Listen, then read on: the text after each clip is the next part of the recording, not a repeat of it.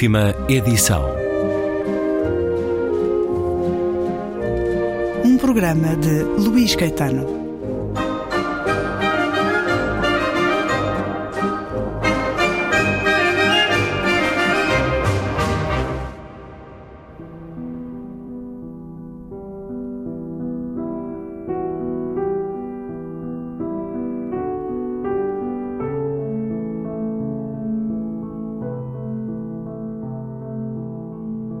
Os gatos são uma constante na internet.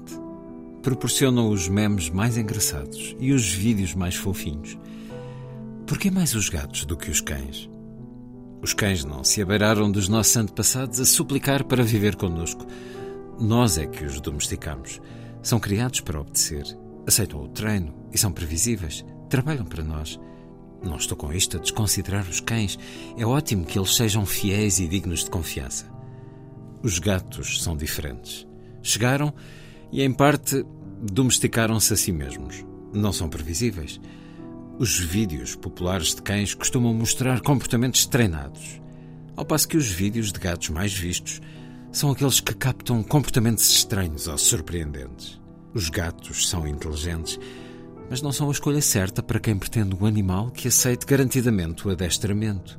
Se assistirmos a um circo de gatos online, perceberemos que o mais impressionante é que é evidente que os gatos estão a decidir se vão realizar um truque que aprenderam, se não vão fazer coisa alguma, ou então se vão deambular pelo meio do público. Os gatos fizeram uma coisa que era aparentemente impossível. Integraram-se no mundo moderno da alta tecnologia sem se renderem. Continuam a ser eles a mandar.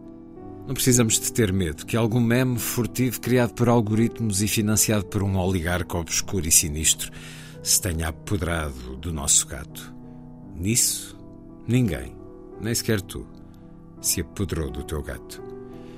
Ah, como gostaríamos de ter essa certeza não só em relação aos nossos gatos, mas também em relação a nós mesmos. Os gatos online são a nossa esperança no que diz respeito ao futuro das pessoas na internet. Excerto do livro 10 argumentos para apagar já as contas nas redes sociais, do cientista computacional norte-americano Jaron Lanier.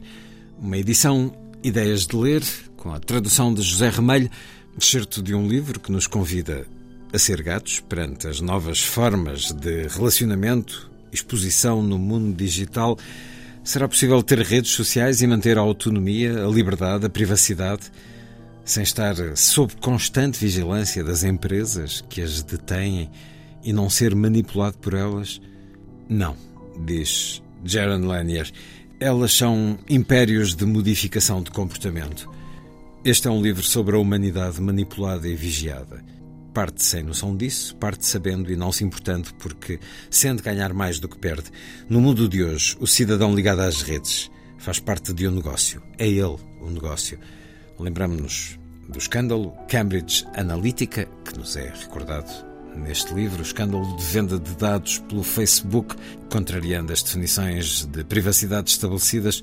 São muitos os casos de dados usados para manipular eleitores e consumidores Neste escândalo, lembramos de Mark Zuckerberg a manter a expressão mais inocente e falsa durante as comissões de inquérito no Congresso dos Estados Unidos, mas numa crónica há dias no público, Bárbara Reis contava como Elon Musk e a sua rede Twitter ou X promove os neonazis, ajudando partidos de extrema-direita e escarnecendo dos salvamentos no Mediterrâneo estes são os principais palcos do discurso de ódio e da manipulação, com um impacto infinitamente superior ao que outros meios tiveram na história.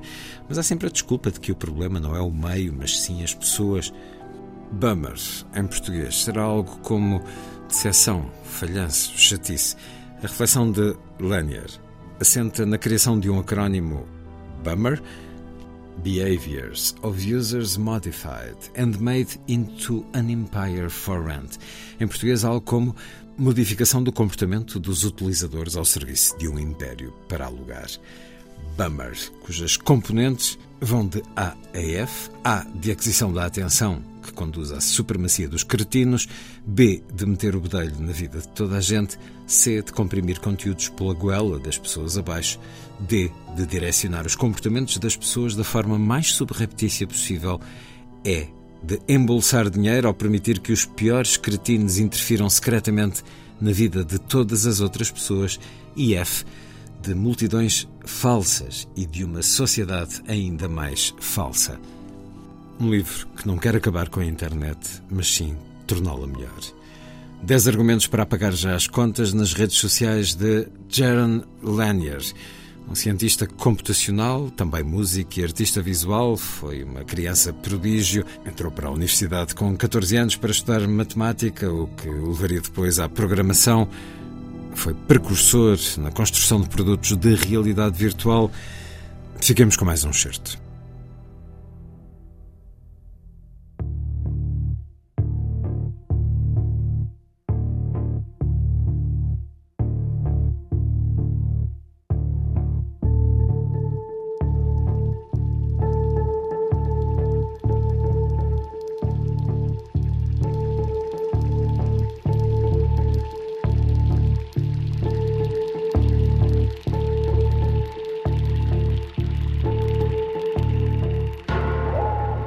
Somos constantemente monitorizados e avaliados, além de que recebemos feedback manipulado a toda a hora. Aos poucos, estamos a ser hipnotizados por técnicos que não conseguimos ver, com fins que desconhecemos. Agora, somos todos cobaias. A cada segundo que passa, os algoritmos alimentam-se de dados sobre ti. Em que tipo de hiperligações clicas? Que vídeos vês até ao fim? Com que rapidez passas de um tópico para outro? Onde é que estás quando o fazes? Com quem te relacionas na realidade e no mundo virtual? Que expressões faciais fazes? Até que ponto é que o tom da tua pele muda em situações diferentes? O que estavas a fazer antes de decidires ou não comprar alguma coisa? Votar ou não votar? Todas estas medições e muitas outras foram comparadas a outros dados semelhantes sobre a vida de um horror infindo de pessoas, mediante uma espionagem em massa. Os algoritmos correlacionam aquilo que fazes com aquilo que quase todas as outras pessoas fizeram. Na verdade, os algoritmos não te compreendem, mas os números têm poder, em especial se forem avultados. Se muitas pessoas que gostam dos mesmos alimentos que tu forem mais facilmente desencorajadas por imagens de um candidato com uma moldura cor-de-rosa em vez de azul, isso significa que provavelmente tu também o serás. E ninguém tem de saber porquê. As estatísticas são fiáveis. É possível que tenhas ouvido as confissões lamentosas dos fundadores de impérios de redes sociais, a que prefiro chamar impérios de modificação do comportamento. Sean Parker, o primeiro presidente do Facebook, disse: De vez em quando temos de dar ao utilizador uma pequena dose de dopamina, porque alguém gostou ou comentou uma fotografia, uma publicação ou qualquer coisa. Trata-se de um ciclo de feedback de validação social. Exatamente o tipo de coisa que um hacker como eu seria capaz de inventar, porque estamos a explorar uma vulnerabilidade da psicologia humana. Os inventores, criadores, eu, Mark Zuckerberg, o Kevin Systrom do Instagram, essa gente toda, percebiam-no de forma consciente. E mesmo assim fizemos-lo. As redes mudam literalmente a nossa relação com a sociedade e uns com os outros. Provavelmente interferem na produtividade de formas estranhas. Só Deus sabe o que estarão a fazer ao cérebro dos nossos filhos. Shamat Palihapatia, antigo vice-presidente da área de expansão de utilizadores do Facebook, disse os ciclos de feedback de curto prazo que criamos, potenciados pela dopamina, estão a destruir o funcionamento da sociedade. E na existência de um discurso civil, nenhuma colaboração, desinformação, mentira. E não se trata de um problema americano, não se trata de anúncios russos. Estamos perante um problema global. Sinto-me terrivelmente culpado. Penso que bem lá no fundo todos sabíamos, embora fizéssemos de conta que provavelmente não haveria consequências perversas não intencionais creio que bem lá no fundo, mesmo no âmago, sabíamos que podia acontecer alguma coisa má. Por isso, na minha opinião, neste momento, estamos numa situação bastante complicada. Isto está a corroer os princípios nucleares da forma como as pessoas se comportam e se relacionam. E eu não tenho uma solução fácil. A minha solução foi simplesmente deixar de utilizar essas ferramentas. Há anos que não o faço. Mais vale tarde do que nunca. Muitos críticos, como eu, têm alertado para o facto de, já há algum tempo, estarem a acontecer coisas negativas. Mas ouvi-lo da boca dos próprios responsáveis é um avanço, um passo em frente.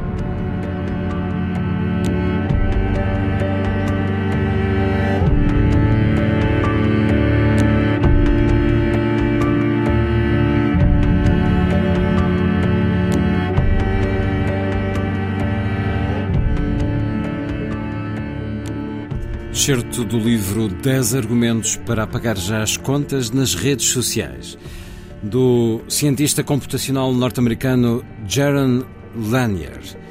Tradução de José Remelho. Uma edição Ideias de Ler de outubro de 2023.